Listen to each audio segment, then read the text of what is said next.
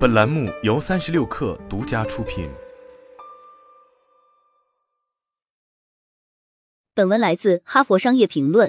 要让中层管理者发挥这种作用，领导者必须重新构想他们的角色，为他们提供需要的培训和支持。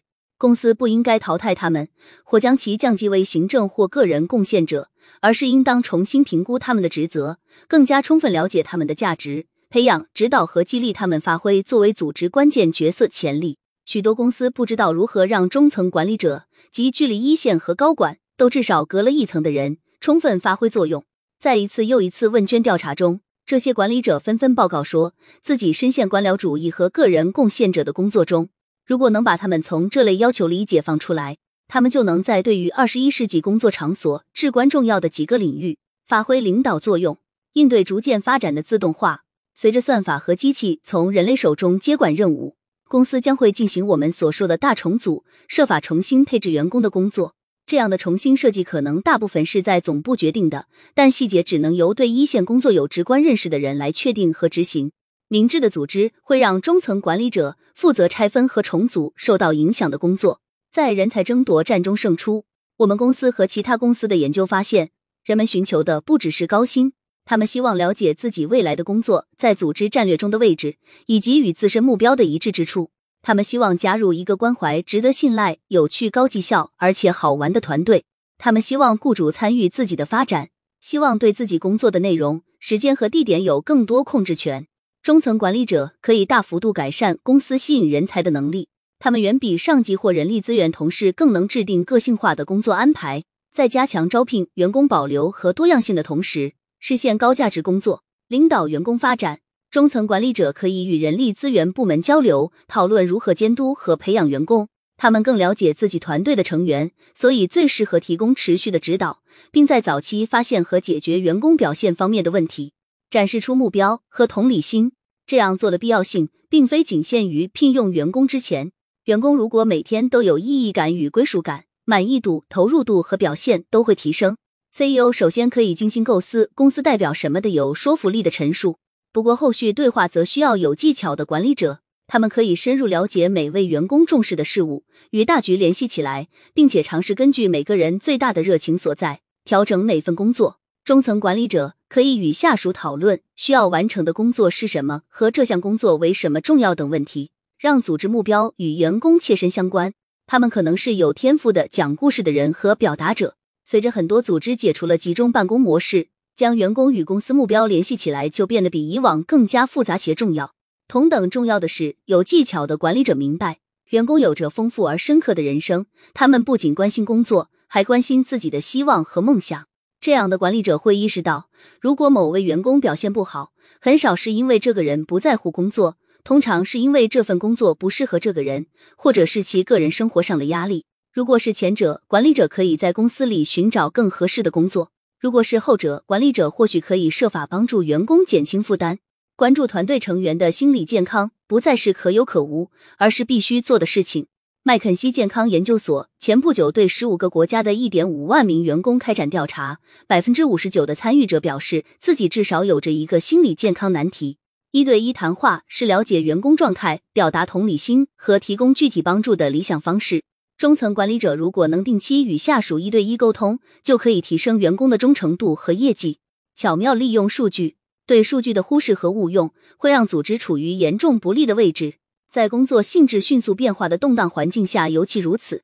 很多领导者会抱怨投资了昂贵的数据技术，却没看到多少切实的成果。困难往往来自最后一英里的挑战：如何让可以运用数据的员工理解数据，并为他们提供明确的数据应用建议。一些公司已经组建了跨职能的数据科学团队，负责处理、分析和传播信息，并协助管理由此而来的新项目。中层管理者可以在这些团队里发挥关键作用，帮助团队构建、分析、理顺工作。因为中层管理者最清楚数据收集和应用到日常工作中的方式。要保证基于数据的活动没有延续偏见或影响绩效，他们是必不可少的人。但利用数据不一定涉及复杂的技术。比如简单的员工问卷调查就可以有效了解员工需求。高层领导者应当与中层合作，保证问卷问题是精心设计的。管理者比其他人都清楚哪些重要因素需要评估，他们可以为自己的上级和下级解读结果，还可以协助制定能获得具体成果的行动计划。太多高管没能授权员工做适合自己的工作，这点对中层管理者的影响格外大。前不久，麦肯锡的一项调查中，许多中层管理者表示，他们在低价值的行政工作和个人贡献任务上耗费了近一半的时间。他们在采访中说自己没有得到上级的信任，这种事可能会在整个组织里造成习得性无助的状态。很多内容讨论过，抛弃旧的命令控制是领导重新评估角色、下移更多权力的需求。这一必要性再怎么强调都不为过。为了真正有效，管理者需要自主权和灵活性，让他们摆脱沉重的任务，借助自动化或重新分配任务，或者直接取消这些任务，就可以提升他们的表现，也会让他们提升自己下属的表现。这意味着将信任置于官僚主义之上，摒弃以往流行的让管理者兼顾两份工作。而非专注一份工作的球员与教练模式。重新评估的第一步，要确定最重要的管理角色，即能实现最大利润或涉及最高风险的角色。根据职位的具体工作，仔细思考让谁来承担这些角色。下一步是确定最有影响力的管理者。你可以在员工间开展调查，问问他们在想了解当下情况时会去找谁，看看哪些名字会被反复提及。不是所有人都会承担重要角色。所以，你应当关注我们所说的关键的少数人，也就是既有影响力又有高价值的人。要在进行重要战略决策时，让他们参与进来。有影响力但不在高价值职位上的人，可以发挥传声筒的作用。如果你能让他们随时了解情况并得到启发，他们就可以在组织各个层级传播能量和激情。聪明有创意但没有特殊影响力或人脉的管理者。可以在鼓励下加入人际网络，让这个网络帮助他们产生并分享创意，并将由此而生的计划付诸执行。影响力和价值都不是顶级的管理者，经过深思熟虑后再妥善部署，也能发挥作用。可以让他们进入关键项目，或者与更有影响力的同事建立联系，这或许能让他们获得动力，发挥才能。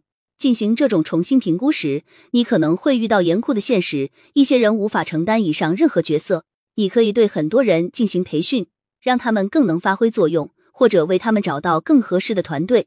以往作为个人贡献者十分出色的人，可以回归这个角色，在自己的专业领域进入晋升轨道。一些人在调整过任务，也接受过额外训练后，可能依然不太合适。你可能就需要让这部分管理者离开。你还需要改变评估管理者的方式。不要只根据其创收和利润给出奖励，要认可那些承担了困难任务的人，不管他们的任务是否有盈利的潜力。最关键的是，为管理者最重要的工作管理提供奖励。我们认识的一位高管设计了计分卡，用的是传统指标，但也会考虑团队业绩多样性、员工流失、团队中空缺职位的数量、与下属一对一交流的数量、继任计划和员工参与度等指标。无论优先考虑什么指标，都要明确你想看到什么样的行为。管理者承担着一些最艰难的工作。调查显示，他们是抑郁和压力水平最高的一类员工群体。要记住这一点，并全力支持他们。如今的工作世界中，人力资本至少与金融资本一样重要。为了生存和发展，组织必须转变观念，要认识到不仅员工是重要资产，招聘和发展员工的人也是重要资产。这个过程中最难的就是开始上述改变，而且这种改变必须配合严格的培训，因为几乎没有管理者能具备角色重构后所需的全部高级人际沟通能力。不过，如果投入时间和精力为中层管理者赋权，你的组织将获得巨大回报。